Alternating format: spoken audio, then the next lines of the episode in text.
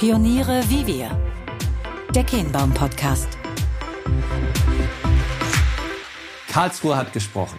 In diesem Fall nicht das Bundesverfassungsgericht, sondern mein heutiger Gast, Christoph Werner, CEO der Drogeriemarktkette DM. Das 1973 gegründete und damit vor seinem 50. Jubiläum stehende Unternehmen wird unserer Podcast-Reihe in besonderer Form gerecht, denn DM war und ist bis heute eine echte Pionierin. Und das in vielerlei Hinsicht. So ist es kein Zufall, dass wir unser Gespräch im Dialogikum und nicht etwa in der Zentrale geführt haben da wir von der DM-Arbeitsgemeinschaft umgeben waren und gleichzeitig lernen durften, dass das Selbstverständnis DMs jenes einer Kugel ist. Ihr spürt, DM ist anders und so auch Christophs Sprache. Zitat, Begrifflichkeiten sind wichtig, denn mit Begrifflichkeiten begreifen wir die Welt. Zitat Ende. Eine maximale Kundenorientierung ist dabei der Schlüssel zum Erfolg. Wie das Erfüllen der berühmten Kundenbedürfnisse bestmöglich umgesetzt werden kann und welche Rolle dabei jede einzelne Person im Unternehmen spielt, das erklärt uns Christoph wirklich ein- und ausdrucksvoll. Ich wünsche euch viel Freude beim Hören dieser besonderen Folge.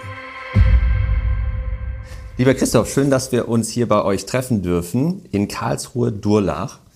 Und jetzt machen wir mal was anderes als sonst. Was für eine Stadt ist eigentlich Karlsruhe? Fangen wir mal damit an. Ja, Karlsruhe ist eine Stadt in Baden-Württemberg, ehemals Hauptstadt von Baden im Südwesten der Bundesrepublik Deutschland. Ähm, es ist eine, eine der letzten großen Stadtgründungen in Deutschland gewesen, 1715, und äh, hat sich damals an dem Prinzip des Absolutismus orientiert. Nämlich 1715 ist ja auch der, das Todesjahr von Ludwig XIV. gewesen, dem Sonnenkönig in Frankreich. Äh, und deswegen ist die Stadt auch von ihrer Anlage her eigentlich wie eine absolutistische Stadt gebaut. Das heißt, äh, das Schloss und der Schlossturm im Zentrum und alle Straßen, die dann ähm, darauf zulaufen, strahlenförmig. Und die Stadt selbst ist dann wie ein Fächer gebaut. Deswegen wird Karlsruhe auch die Fächerstadt genannt. Ja, siehst du, das war schon mal ein guter Einstieg. Und dieser Stadtteil jetzt hier, wo sich euer Unternehmen befindet, Durlach ist Durlach ist ein Stadtteil von Karlsruhe mittlerweile. Durlach gab es allerdings vor Karlsruhe. Eingemeindet.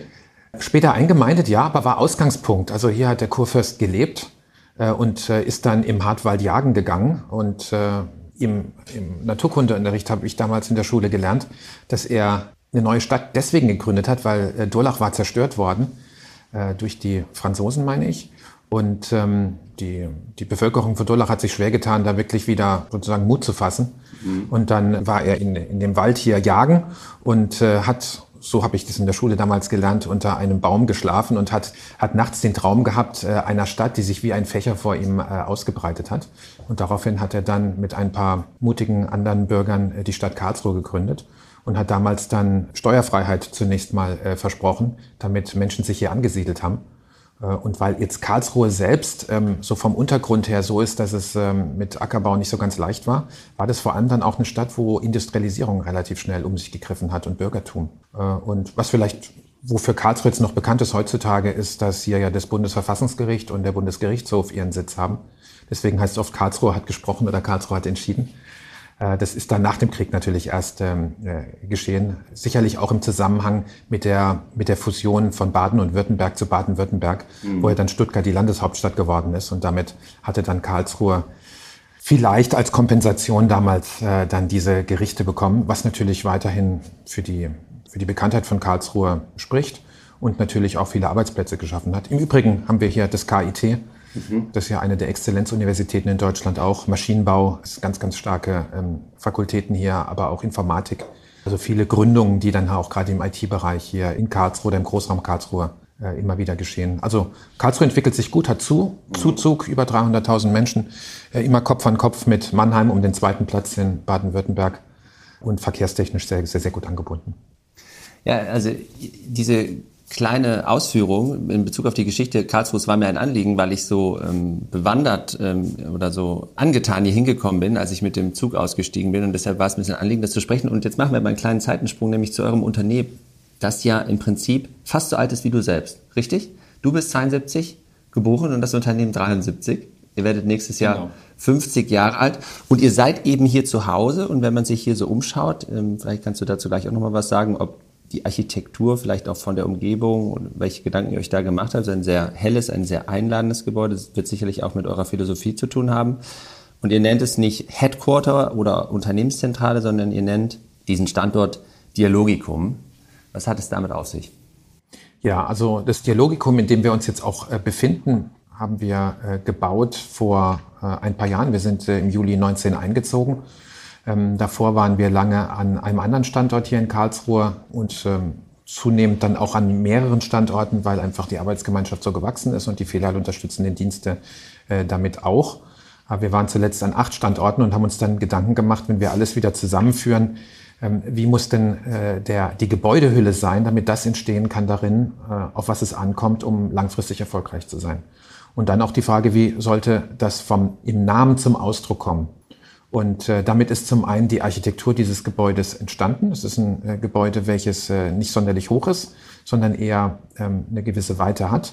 Man kann grob sagen, das ist im Prinzip wie ein, wie ein Gitter, welches an den diagonalen Seiten gezogen ist ne? und damit ähm, sozusagen die, die, die langen Linien so leicht immer verschränkt sind, was dazu führt, dass es eben keine langen Gänge sind, sondern ähm, Abschnitte sind, die man als Mensch noch gut überblicken kann und damit sich nicht so klein mit Hut vorkommt, sondern sich noch gut orientieren kann.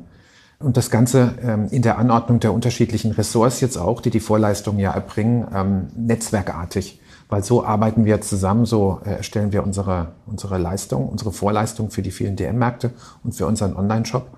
Und äh, das hat sich eben in der Architektur dann niedergeschlagen. Und dann bei der, bei der Namensgebung, da haben wir lange überlegt, wie wir das, wie wir das nennen wollen. Und ähm, die Art der Zusammenarbeit, die äh, über die vielen Jahre bei DM entwickelt worden ist, ähm, hat den Namen äh, dann gefunden dialogische Unternehmenskultur, dialogische Führung, also auf Dialog bauend.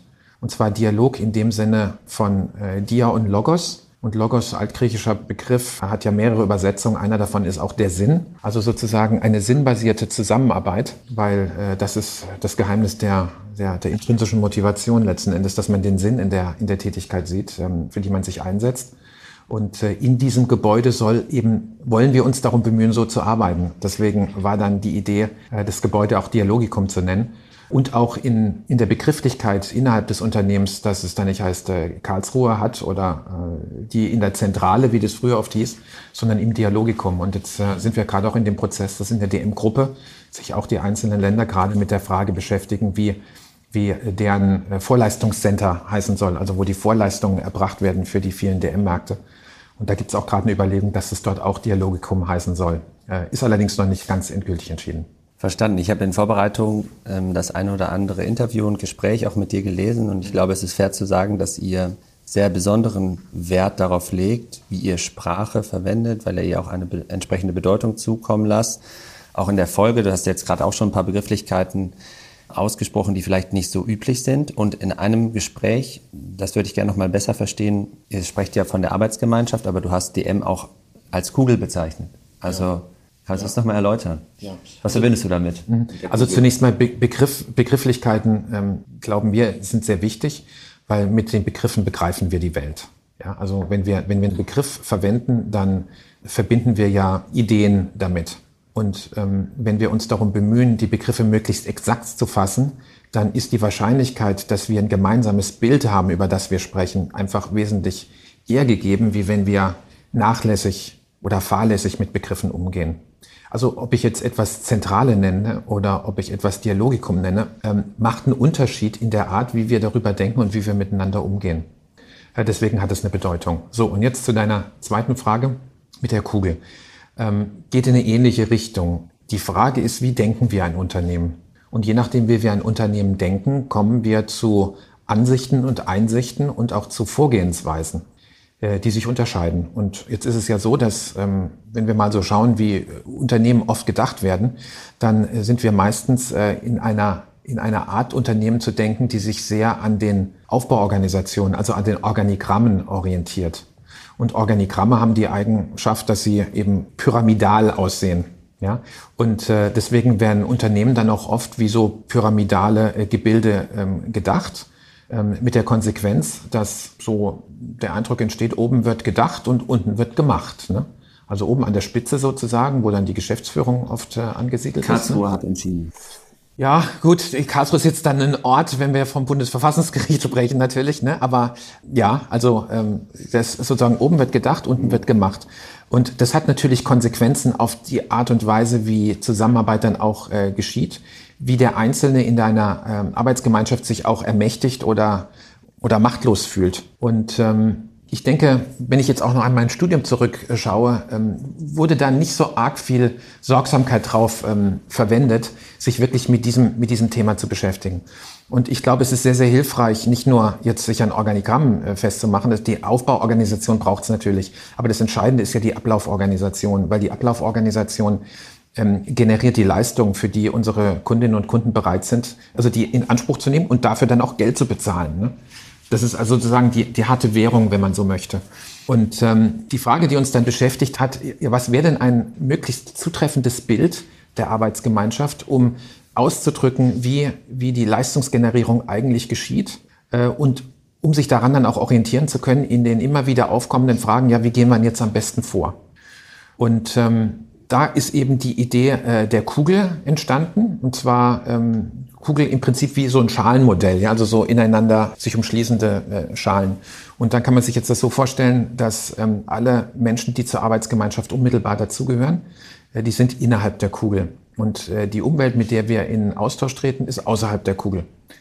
Und ähm, an der Oberfläche der Kugel kristallisiert die Leistung, die wir als Arbeitsgemeinschaft erbringen, für die dann die Kundinnen und Kunden bereit sind äh, zu bezahlen. Aber nicht nur die Kundinnen und Kunden, also auch die Lieferanten sind dann bereit, ihre Ware zu liefern. Ja? Äh, die Agenturen äh, sind bereit, äh, ihre, ihre Leistungen einzubringen, anzubieten und interagieren ja immer mit Menschen dann. Ne? Und die Aufgabe der Organisation ist jetzt dafür Sorge zu tragen, dass die Menschen, die nah beim Kunden sind oder nah beim Leistungsabnehmer sind, dass wir die unterstützen, darin diese Aufgabe am besten ausführen zu können. Und damit haben sie dann eine, eine Organisation, die im Prinzip immer von innen nach außen schaut. Weil wir sind ja immer für Kunden tätig und Kunden verändern sich. Und das ist ja die große Herausforderung, die wir in der, in der, in Unternehmen haben. Die Kunden verändern sich, deswegen müssen sich unsere Leistungen verändern. Und damit sich unsere Leistungen verändern können, muss sich unsere Zusammenarbeit verändern. Mhm. Und äh, durch dieses Kugelmodell glauben wir, dass wir ein besseres Bild gefunden haben, um diese, diese Realität der, der Leistungserbringung zum Ausdruck zu bringen, um damit jedem Einzelnen noch wieder zu helfen, sich daran zu orientieren. So, und jetzt, jetzt könnten wir, wenn, wenn du möchtest, da noch viel tiefer einsteigen, ne? aber das wäre jetzt, das wäre jetzt sozusagen mal die, die Kurzfassung. Ich habe eine konkrete Frage, also weil ihr seid ja bekannt, das, was man als Kunde, als Kundin erlebt, ist ja in der Regel, wenn ich jetzt in einen Drogeriemarkt hineintrete. Diese Ausgestaltung, ist das etwas, was ihr dann von hier aus entwickelt unter Einbezug derjenigen, die vor Ort sind? Sieht das überall gleich aus? Überlasst ihr den Leuten vor Ort auch Freiheit in der Ausgestaltung? Nach welcher Logik baut ihr das auf? Ja, sowohl als auch. Also ähm, die Riesenchance, die wir ja als großes Unternehmen haben, ist, dass wir den Verantwortlichen vor Ort, die nah am Kunden sind, also nah an der mhm. Oberfläche ne? oder an der Oberfläche, ne? Mhm. dass wir den, die, den Rücken frei halten können, dass die sich um die Dinge kümmern können, die für den Kunden unmittelbar den Unterschied machen. Das ist also die Beratung, das ist, äh, dass die Ware auch tatsächlich dann im, im Regal verräumt ist, dass die Preisetiketten äh, den Preis wiedergeben, der auch tatsächlich an der Kasse abgerechnet wird, mhm. ähm, dass der Laden einfach gut aussieht, ne? dass die Aufbauten ähm, äh, gut aussehen, attraktiv sind, dass sie so sind, dass sie für die Kunden auch Relevanz haben. Ähm, also da gibt es viele, viele Dinge, die nur die Menschen vor Ort machen können. Und alles andere, was wir systemisch vorhalten können, wie beispielsweise die Ladeneinrichtung, mhm was, was für Strahler da jetzt verwendet werden. Mhm. mal ganz, was für ein Bodenbelag da eingebracht mhm. wird, wie der eingebracht wird, äh, die ganze IT, damit die Kassensysteme funktionieren. Das ist etwas, was dann hier aus dem Dialogikum heraus erarbeitet wird, weil mhm. hier es dann Menschen gibt, die sich wirklich darum kümmern können. Mhm. Und jetzt ist aber wichtig, wenn diese Dinge erstellt werden, dass es so ist, dass die so sind, dass sie für die Menschen, die jetzt in unseren DM-Märkten dann für unsere Kunden da sind, dass es für die auch tatsächlich eine Erleichterung ist und es ihre Arbeit leichter macht und sie jetzt nicht permanent die Unzulänglichkeiten dieser Vorleistung ausbügeln müssen. Weil das führt natürlich dann zu großer Frustration und vor allem dafür, dass sich die Kolleginnen und Kollegen in den DM-Märkten nicht um die Kunden kümmern können, ja, sondern um das Ausbügeln der Unzulänglichkeiten der Organisation. Und ähm, da sind wir wieder bei der Kugel, ne? Also, dass wir sozusagen die Menschen, die nah an den Kunden sind, in die Lage versetzen, wirklich den Unterschied machen zu können. So wie es ja auch auf der Arbeitskleidung äh, bei DM Drogeriemarkt steht. Das sieht man jeden DM-Markt. Wir machen den Unterschied. Ne? Das ist ein Versprechen und ein Anspruch an uns. Und ähm, da gilt es jetzt, wenn wir eben diese Vorleistungen erbringen, dass wir die Menschen, die dann unmittelbar mit, damit auch arbeiten, mit einbeziehen natürlich. Und deswegen ist es eine Projektorganisation, mhm. ähm, die ähm, natürlich dann hier aus, aus dem Dialogikum heraus gesteuert wird und sozusagen durchgeführt wird, aber die Betroffenen immer zu Beteiligten macht. Ja? Und äh, da müssen wir dann halt immer die, die, die Menschen finden, die äh, da auch mitmachen wollen. Das geht natürlich heute jetzt viel leichter aufgrund der Möglichkeiten der digitalen äh, Zusammenarbeit, Kooperation. Das war früher wesentlich aufwendiger, wenn die Menschen dann anreisen mussten mit dem Pkw. Also da haben wir heute ganz andere Möglichkeiten.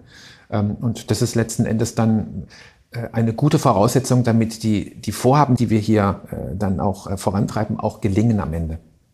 Es gibt trotzdem aber noch Kaskaden, ja? Oder wie auch er das bezeichnet, innerhalb dieses Kugelsystems. Es gibt Filialleitungen, es gibt Gebietsleitungen, es gibt das so Zusammenschlüsse oder wie, mhm. wie, wie verteilt ihr Informationen, wie holt ihr auch Informationen ein, wie kommuniziert ihr? Ja, also äh, deswegen sprach ich vorhin auch von Schalen. Ne? Also ja. natürlich gibt es noch eine, eine Aufbauorganisation, äh, die dann, die dann hilft, ne? Mhm. das Ganze zu koordinieren, weil so eine Arbeitsgemeinschaft äh, ist ja die Leistungserstellung, aber vor allem die Herausforderung der Koordination was dann ähm, mit, mit Ressourcen natürlich zusammenhängt, was auch mit Informationen zusammenhängt, was mit Verantwortlichkeiten zusammenhängt. Also das sind ja, das sind jetzt dann die, die, die vielen Details, die da unheimlich wichtig sind.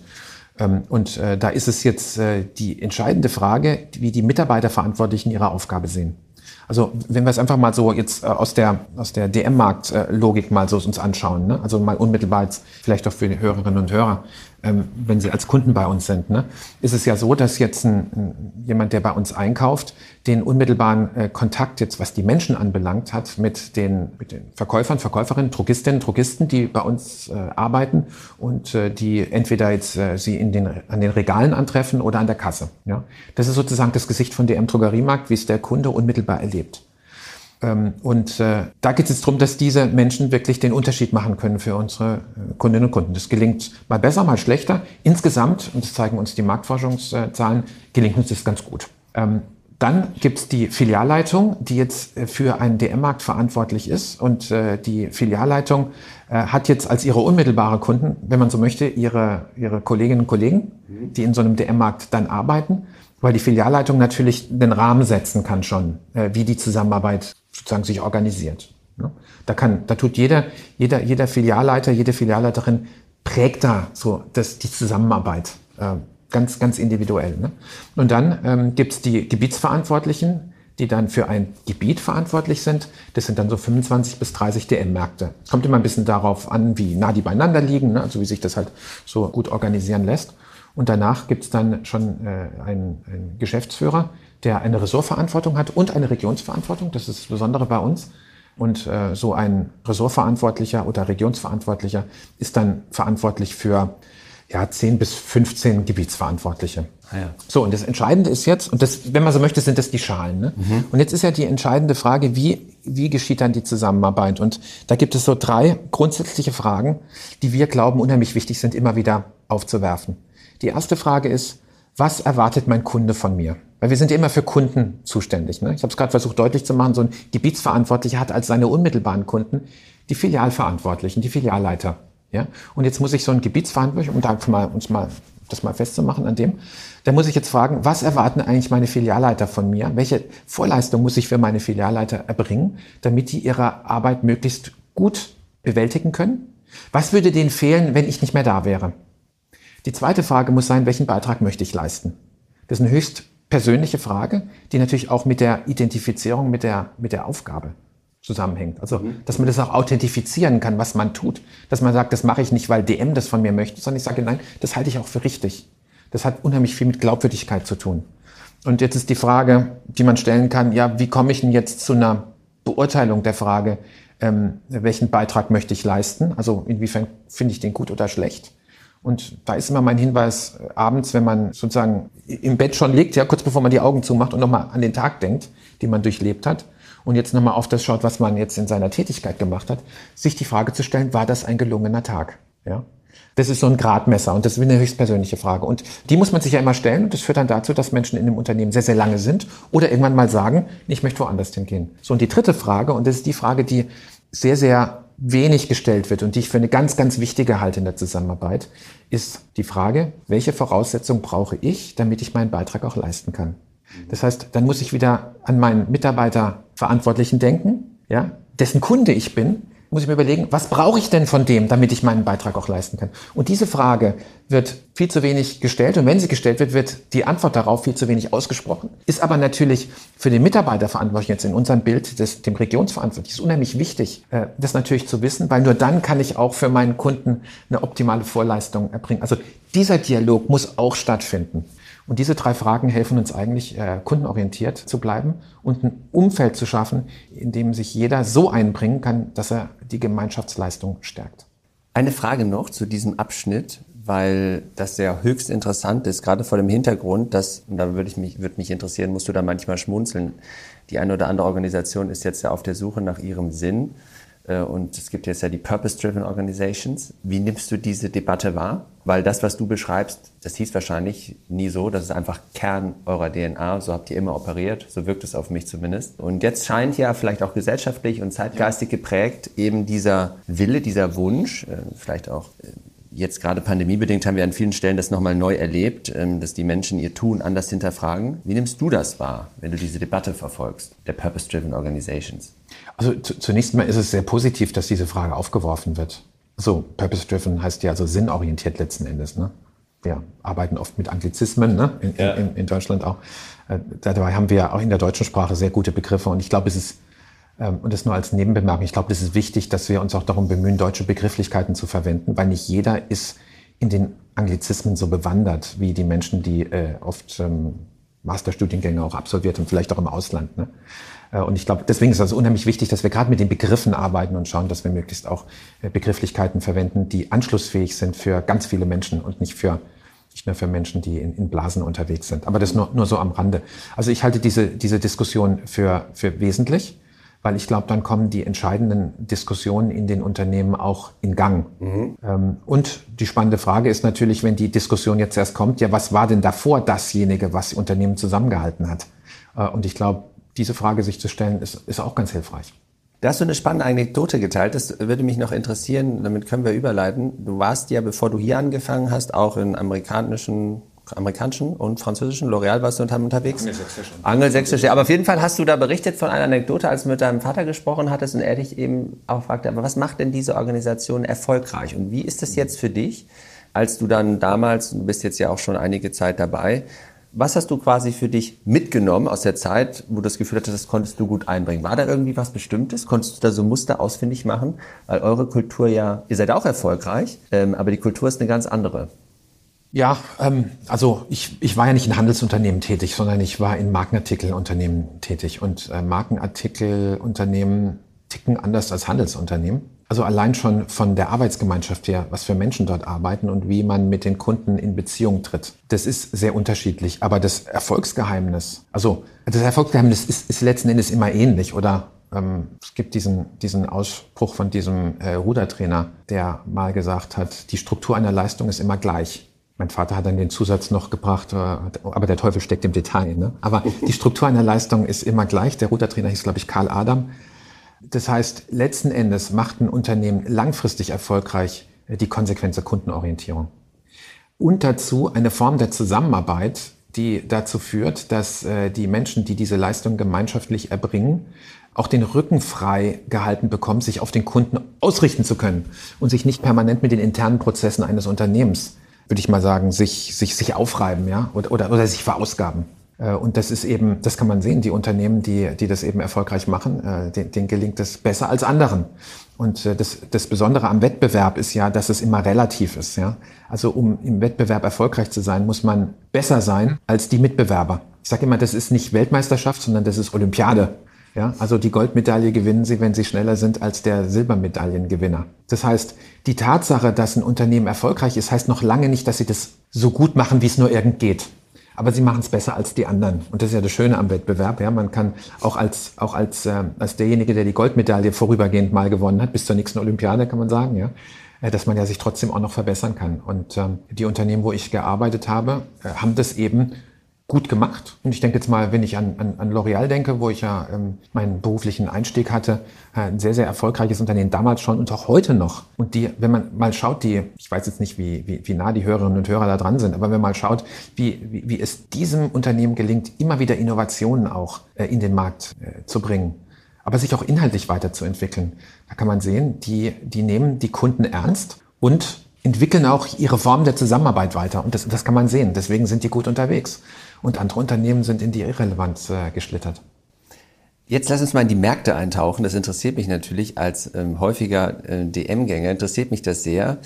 Ist es richtig, dass die Kindersachen bewusst hinten angesiedelt sind?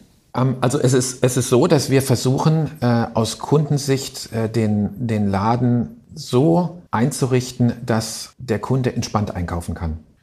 Und äh, es ist richtig, dass die, die Episode Baby, wie wir es nennen, ne, und Kleinkind, mhm. dass die meistens hinten links äh, angesiedelt ist. Das hängt mit den Ladenbauelementen zusammen, die am besten in einer Ecke wirken. Mit diesem Baum, äh, angedeuteten Baum. Ich glaube, das ist vielen Kundinnen und Kunden bekannt. Und dann ist es natürlich ein Bereich, der nicht für alle Kunden relevant ist. Das heißt, es macht keinen Sinn, alle Kunden da durchzuschleusen erstmal, wenn sie zu den Episoden möchten, die für sie jetzt eine Relevanz haben.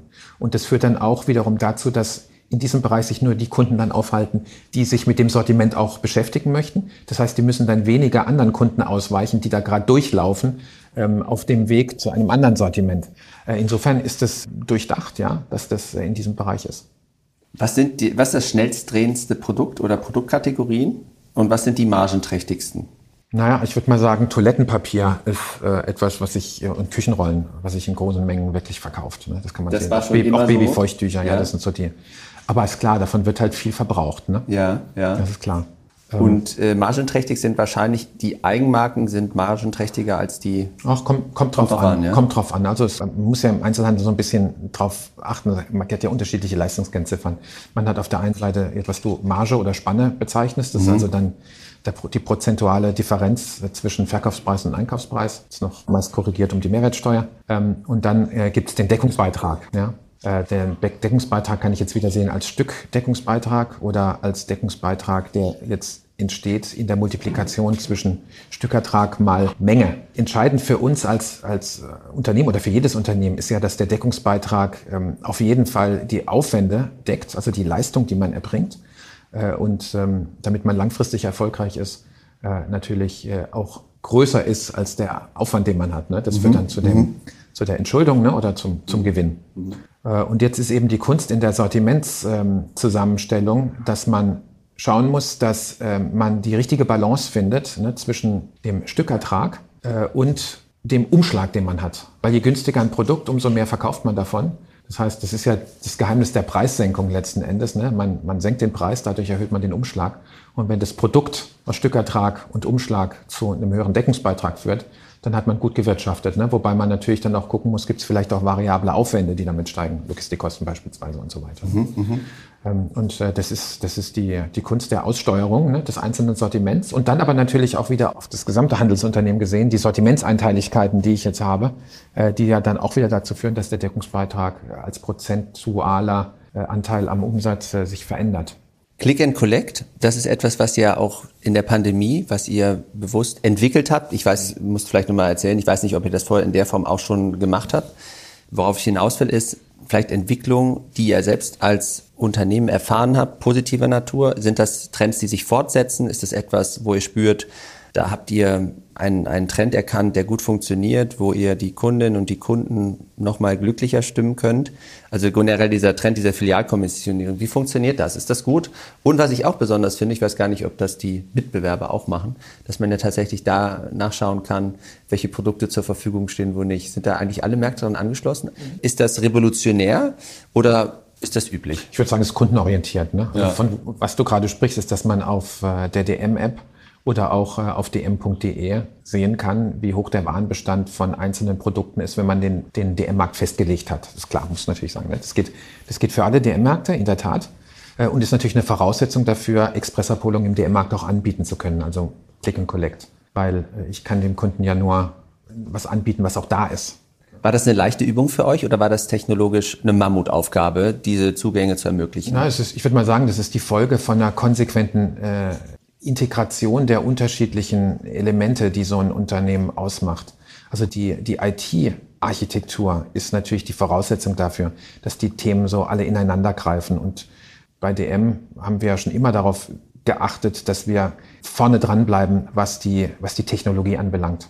und die IT-Systeme. Wir haben ja da die DM Tech als äh, hundertprozentige Tochtergesellschaft der, der DM Drogeriemarkt äh, GmbH und Co. KG, die die Dienstleistungen für die gesamte DM-Gruppe erbringt. Und äh, die Kolleginnen und Kollegen bei der DM Tech arbeiten permanent daran, die, die Architektur zu optimieren, auch immer wieder immer wieder zu erneuern, damit, wenn wir dann solche Dienstleistungen für, unseren, für unsere Kundinnen und Kunden uns überlegen, dass das dann auch wirklich funktioniert und zwar verlässlich funktioniert und automatisiert funktioniert.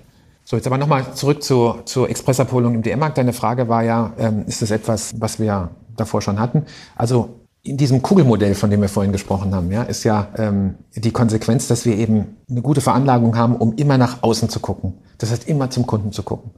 Und ähm, weil ja der Kunde und die Kundin äh, diejenigen sind, die unsere Leistung abnehmen und bereit sind, dafür Geld zu bezahlen, was ja wiederum die Voraussetzung dafür ist, dass wir uns um die Kundinnen und Kunden auch kümmern können, nämlich nur wenn wir ein Einkommen beziehen, müssen wir uns nicht um unseren Acker kümmern, ne? um unsere, mhm. um unsere äh, Lebensmittel selbst anzubauen. Ähm, beobachten wir natürlich, ähm, wie die Kundenbedürfnisse sich verändern. Und wir sehen einfach, dass Kundenbedürfnisse sich deutlich verändern äh, durch äh, das Zeitalter der Digitalisierung und Automatisierung, in der wir uns befinden. Und äh, das wird zunehmen, äh, indem die sogenannten Digital Natives natürlich älter werden ne, und an Kaufkraft gewinnen und einfach sozusagen von der Randgruppe ne, zum Mainstream werden.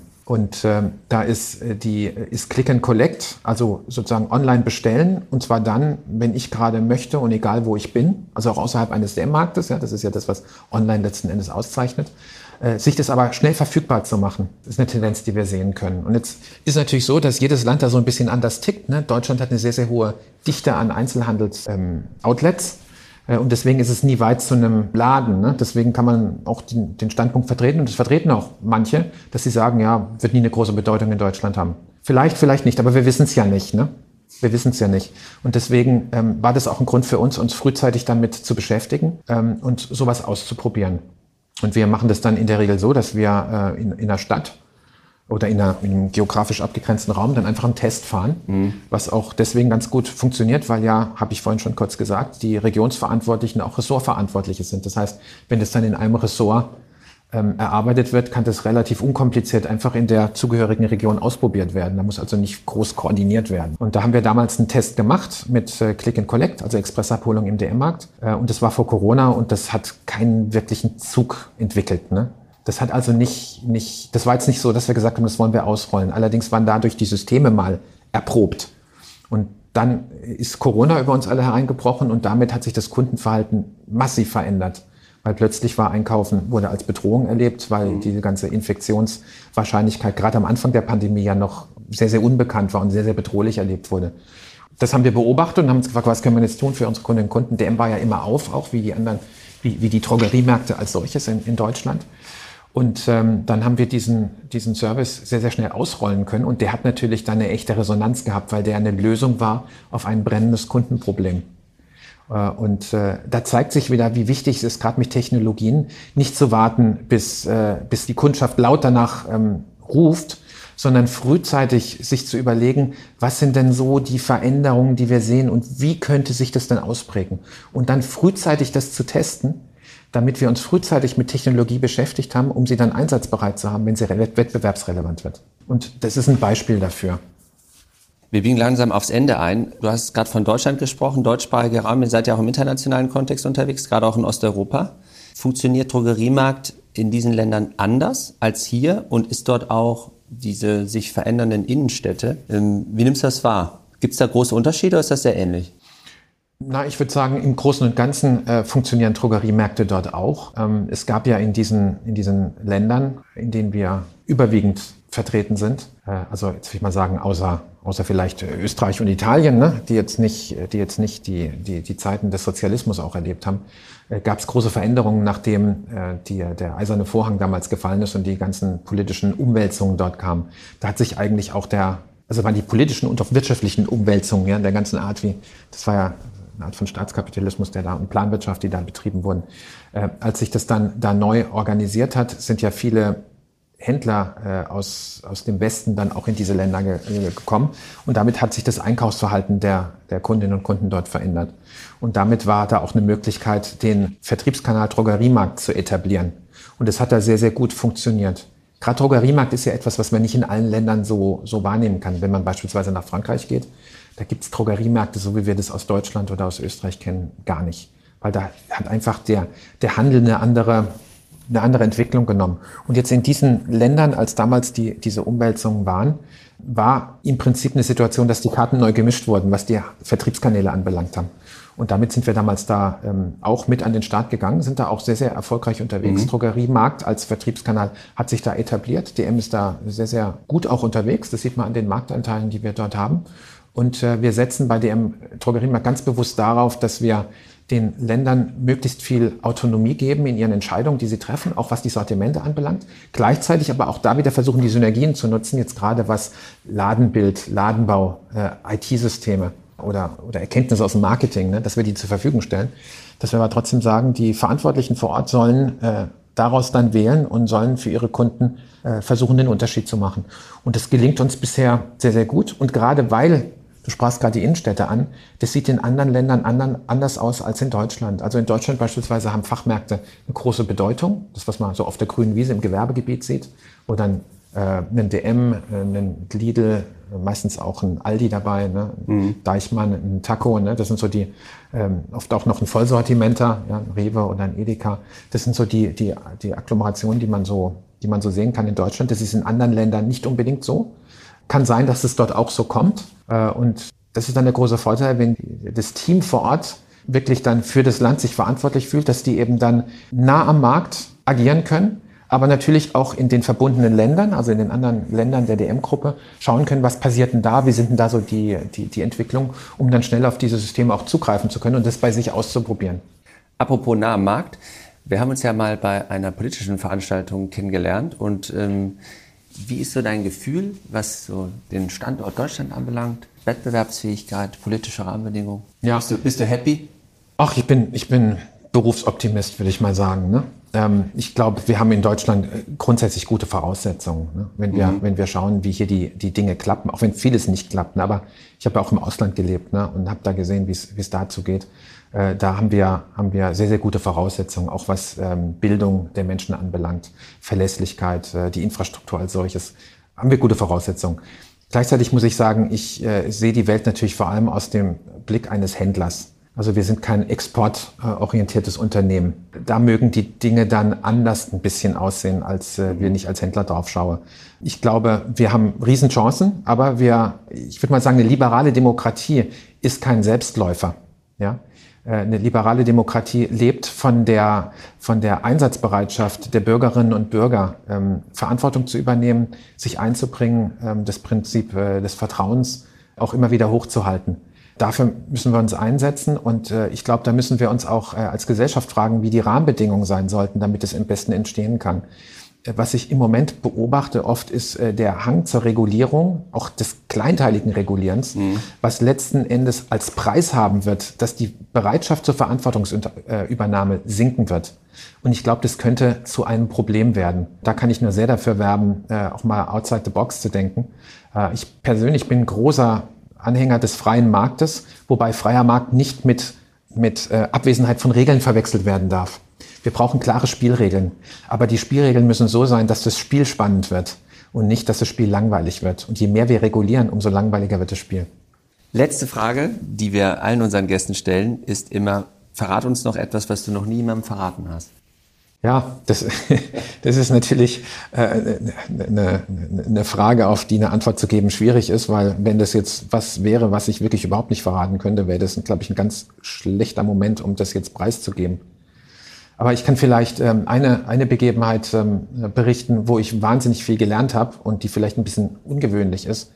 Man lernt ja an Fehlern, die einem unterlaufen, die einem passieren am meisten. Und ich hatte, als ich mit der Schule fertig war, hatte ich so ein bisschen Leerlauf noch, bis mein äh, Studium begann, also ein paar Monate.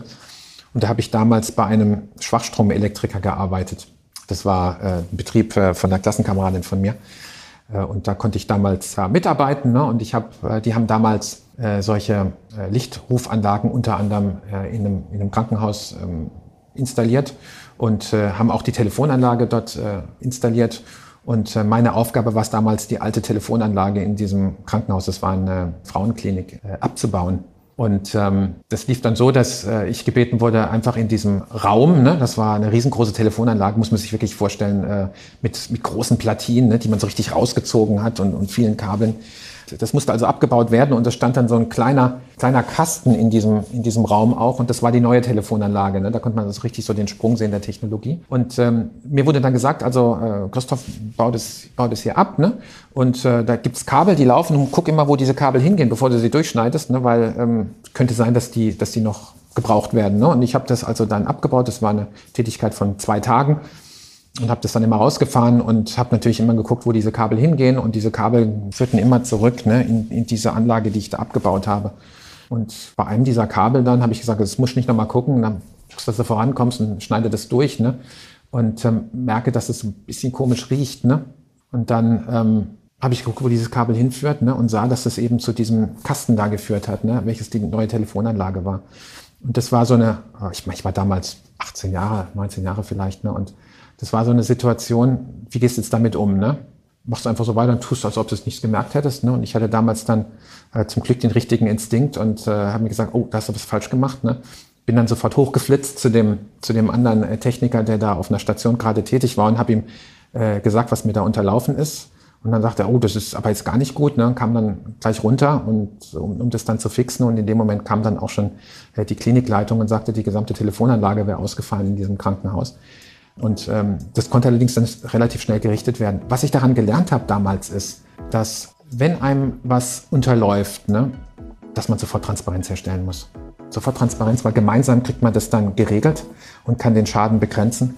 Und man ähm, muss einfach demütig sein und äh, einfach sich eingestehen. Manchmal macht man, manchmal unterlaufen einem Fehler.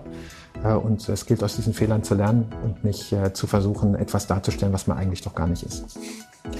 Ganz herzlichen Dank äh, für diese kleine Ausführung und ähm, für deine vielen spannenden, informativen Gedanken und dass wir in eure Welt eintauchen durften. Gerne doch.